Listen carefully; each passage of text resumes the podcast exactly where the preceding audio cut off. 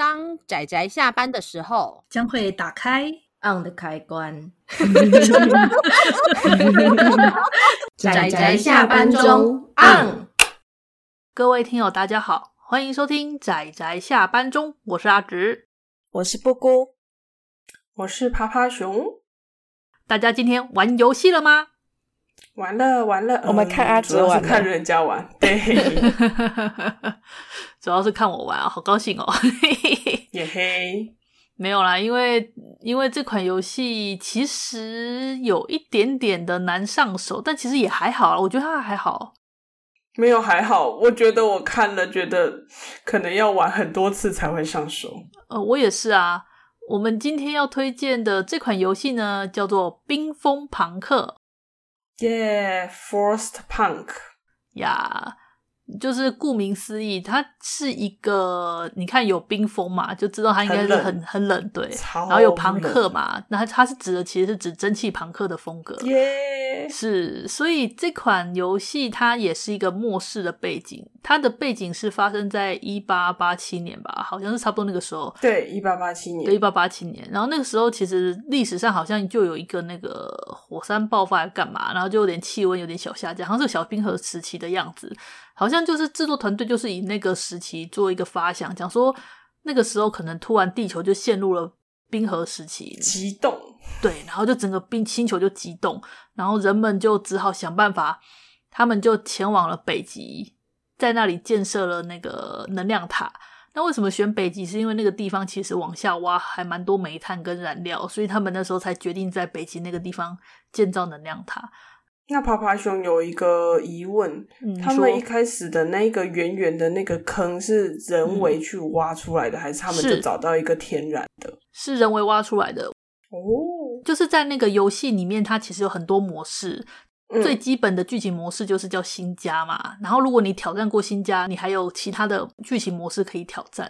那其中有一个就叫做那个呃帝国的帝国的什么，我有点忘记了。反正就是那那个是类似前传的故事，就是你是一个你是一个工程师，能量塔工程师，你要负责勘察地形，哦，然后把那个能量塔挖好。嗯，对，你的目标就是要先把能量塔建起来，然后等着后面的移民团过来。那个游戏就是这样子。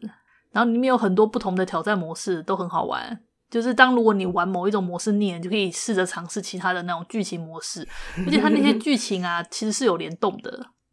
哦，对，这个很有趣。就是主线剧情的设定上是，你是领导者，你是一个领导者，嗯、然后你带着一群人民跋山涉水的想办法来到了这个地方。你们决定要在这地方盖起你们的新家园。可是，在这种物资很缺乏，然后又跟一些那种迁徒的路程又跟很多人那个失散，然后有些民众人就觉得人心惶惶啊之类的。而且呢，更让人对跟他们绝望的是，当你玩到一半的时候，你会发现到说，其他能量塔的城市居然也已经灭亡了。你们可能是这个世界上这个星球上对最后的城市，最后的幸存者了。对，然后那整个人民就有那种希望。对，绝望感，那个希望值直接啪啦啪啦啪掉。可是实际上，如果一个星球只剩下这么少的人，怎么讲呢？无法可持续发展啊！我觉得他应该只是少了一个零或两个零啦，只是为了让你比较方便而已。他后面应该，我觉得人数应该是少了一个零或两个零。嗯，对哦，比较有这种感觉。对，对啊。那大致上就是他的游戏玩法，它就是类似资源分配，你就是他会给你一个。呃，能量台的中间，然后一块地形，那你就是在里面，就是负责让人民去工作，有点像是即时，这个叫什么？即时策略吗？嗯，好像是策略游戏。对，策略游戏。那因为时间可以暂停，所以并不能算是即时。对，嗯，我觉得可以暂停这一点是蛮蛮优质的。像我这种可以犹豫很久，对，你可以先把时间停下来，慢慢思考。分配之后，然后再启动时间，这个是它还蛮贴心的地方，而且还可以加速时间呢，好酷哦！这种游戏类型大部分都可以哦，真的哦？对，大部分都可以，因为不能加速的话，可能会有些人会很崩溃，就要放着他在那边去、嗯、先去做别的事情，再回来。对啊，对啊。那我是觉得这款游戏它的游戏性相当的有趣。就是你当你在配一些，如果就喜欢这种经营模拟的话，我觉得它相当的有挑战性，而且很好玩。嗯、再加上它的美术风格也很棒，它就是真的把那个蒸汽朋克的那种 feel 把它做出来，加上那个冰天雪地的那个的样子吧，还有。暴风雪还有那个光影的表现都非常棒，虽然我觉得它有点吃显卡，就是我电脑每次跑它的时候都有种都有种显卡很吃力的感觉。嗯，那不知道它的二会不会改善这一点？我觉得说不定会加剧。对，它二代准备要出了，二代的游戏设定的时间好像是就是新加，就是主线剧情过后的四十年。不知道又发生什么事。假设你在你在挑战主线剧情，你有成功之后，那过四十年之后就会接那个《冰封庞克二代》的剧情。那目前是不知道是什么样啦，我应该会玩，还蛮期待的。嗯，嗯，然后这个游戏我真的觉得它还蛮精彩的，虽然它玩一局有点久，因为像我刚刚我刚刚有先试玩一下，就是算是示范给趴趴熊跟布谷看。然后我们才我们玩了两个小时，我才觉得刚开头而已，刚开头没多久，真的都还没有都还没进入中盘呢，所以他一局可能我觉得大概五六个小时吧。应该说应该说阿紫还没死掉，如果是我们的话，可能很快就死掉了。那个负四十度、负六十度好可怕哦。你都还没看到后面那个负一百二十度，很长一段时间负一百二十度，然后最恐怖的是最终结局的时候，他会来一个负一百五十度的超大暴风雪。天哪！哦，那个好惊悚哦，很惊悚哦。他那个其实很过瘾啊，他算是。它算是剧情模式，所以当你把那个剧情撑过去之后，你的游戏就会结束，它就会跑一些那种最终的画面。但是它也有一个叫无尽模式的方式，就是你可以，嗯、你可以去无限的玩下去这样子。嗯嗯，我觉得我好像有点把一些把一些结局捏它了，这样好像不太好。可是我觉得游戏其实它的乐趣是在玩乐啦，而且中途、嗯、中途里面有很多很有趣的一些选项。我觉得那个选项是非常的很具争议性，可以琢磨。对，有时候在那个选项的时候，像刚刚我们阿紫在玩的时候，我们就在到底要选择，就是有有一个转列点，然后二选一，就也在那边犹豫了一下，这样。其实那那也无所谓啦，而且还有那些人民的抱怨 最主要是人民真的很会抱怨。对，你不管做什么，都会有人民那边碎碎念碎碎念，然后我。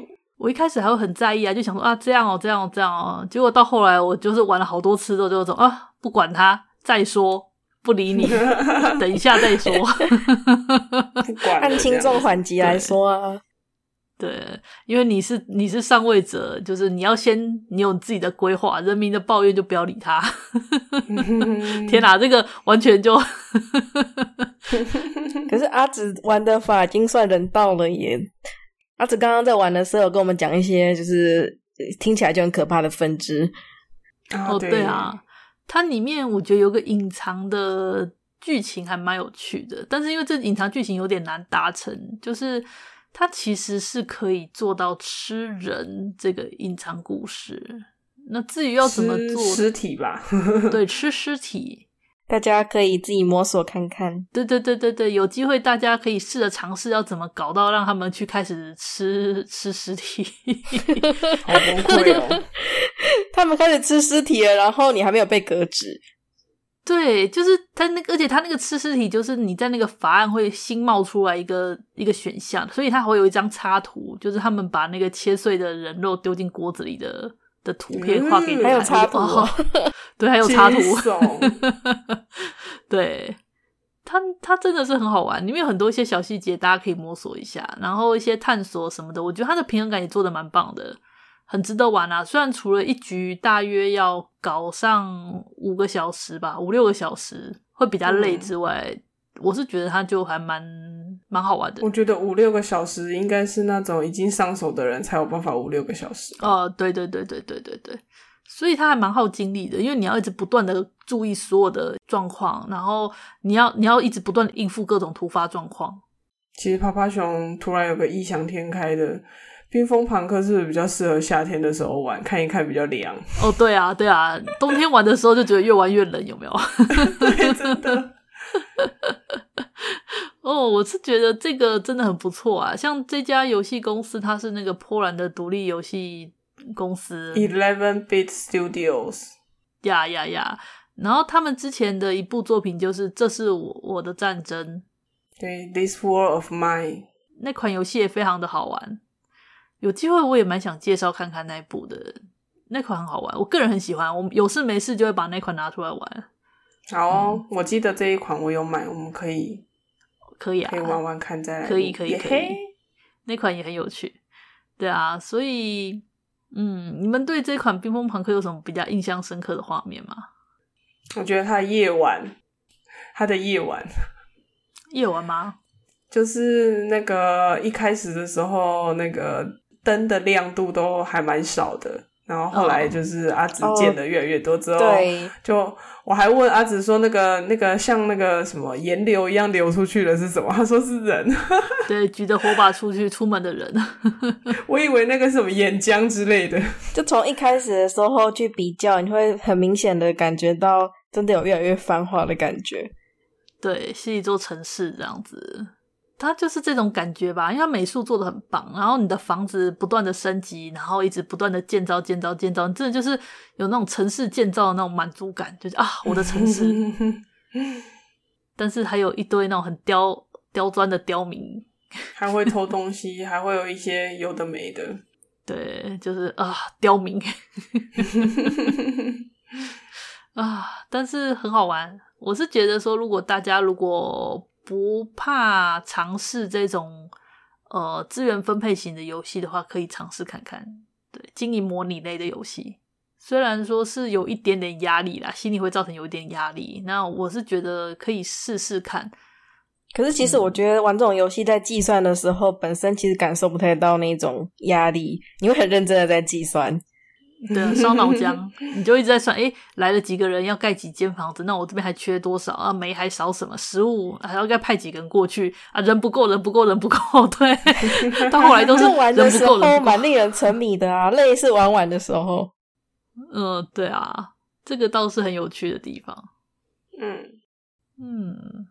所以这款的话，我个人还是觉得可以趁打折，因为它是它有 Steam 版，然后我不知道它有没有其他版本，的可能要查一下，不好意思，我查一下哦。好哦，哦，冰封庞克它除了有 Steam 版之外，它还有 PS4 版，然后 Android 版，然后跟一些那种其他的。哦、对，Android 版是指手机吗？应该吧，我也不是很确定诶，但我基本上我玩的是。我玩的是那个 Steam 版，嗯，然后好像它还有 Xbox 版、Microsoft 版，反正它其实还蛮多平台的啦，嗯，真的耶，嗯，而且它它也算是一款算是小有名气的游戏，诶，对，没错，其实这个名字我蛮熟悉的，还有刚刚那个阿紫讲的那一款什么、啊？这是我的战争，对，这是我的战争。也是蛮常听到的这个名字啊，因为就很好玩啊，做的又很棒，当然嘛。而且单机游戏其实我觉得怎么讲比较友善吗？哦，这是对于对，就是你想要玩，你都可以随时可以玩，啊，你也不用揪到人。单机游戏有这种优势，嗯嗯，但缺点是缺点是单机游戏是你一旦买了之后，你就觉得啊，我拥有了，然后就把它放下了。真的耶，那是因为你们拥有的太多了。没有啊，哎呦，那个就像 Steam 为什么会被大家笑说是收集游戏的游戏，就是因为你很长收集游戏的游戏。对，就是你很长就是帮你把一款游戏放到愿望清单，然后你就看到，哎呀，它现在掉到历史最新低嘞，赶快把它入手买下来吧。然后买下来之后，你就觉得，嗯，我满足了。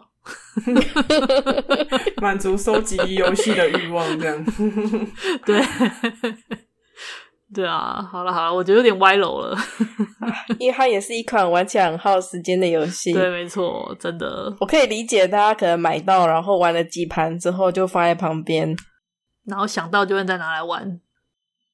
嗯。我觉得 OK 啦，反正我是觉得游戏这种东西，就是大家挑自己喜欢的游戏，然后尝试看看。如果不喜欢的话，就把它放下；如果喜欢的话，就可以尝试找找看它相关的呃，可能同个游戏公司或者是同样类型的游戏，我觉得都是可以试试看的。那么这款的话，就是很明显就是经营类，嗯，可能会有些人不太习惯吧。我觉得多玩几次就会熟了啦，嗯，大概就是这样子，就熟悉一下基本操作，基本上就可以进入愉快的计算时间。对，好啊。那今天对这款《冰封庞克》，呃，就是具有暴风雪背景，然后还有就是蒸汽朋克风格的这种结合两者优点，然后漂亮的美术跟很很刺激跟热血的音乐，哦，我觉得那个音乐真的做得很棒，真的。尤其是当你玩到最后面，那整个最紧张的时候，那个音乐一下来，哦。那个气氛整个都带起来了，到最后那个整个撑过之后的那个结局，就觉得啊，满足、成就感、成就感，对，真的，所以我觉得他的它整体表现都很棒，水准啊，美术水准啊，或者是音乐表现，很值得一玩的游戏。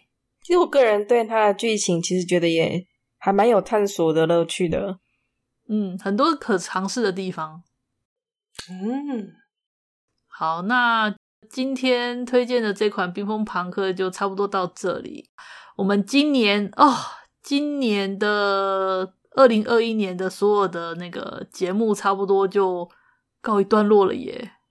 哇呀，虽然说年对，虽然说我们上次有有先预告了，说下一次就是我们有预告说大概十二月三十号，嗯、是三十号吗？对，三十。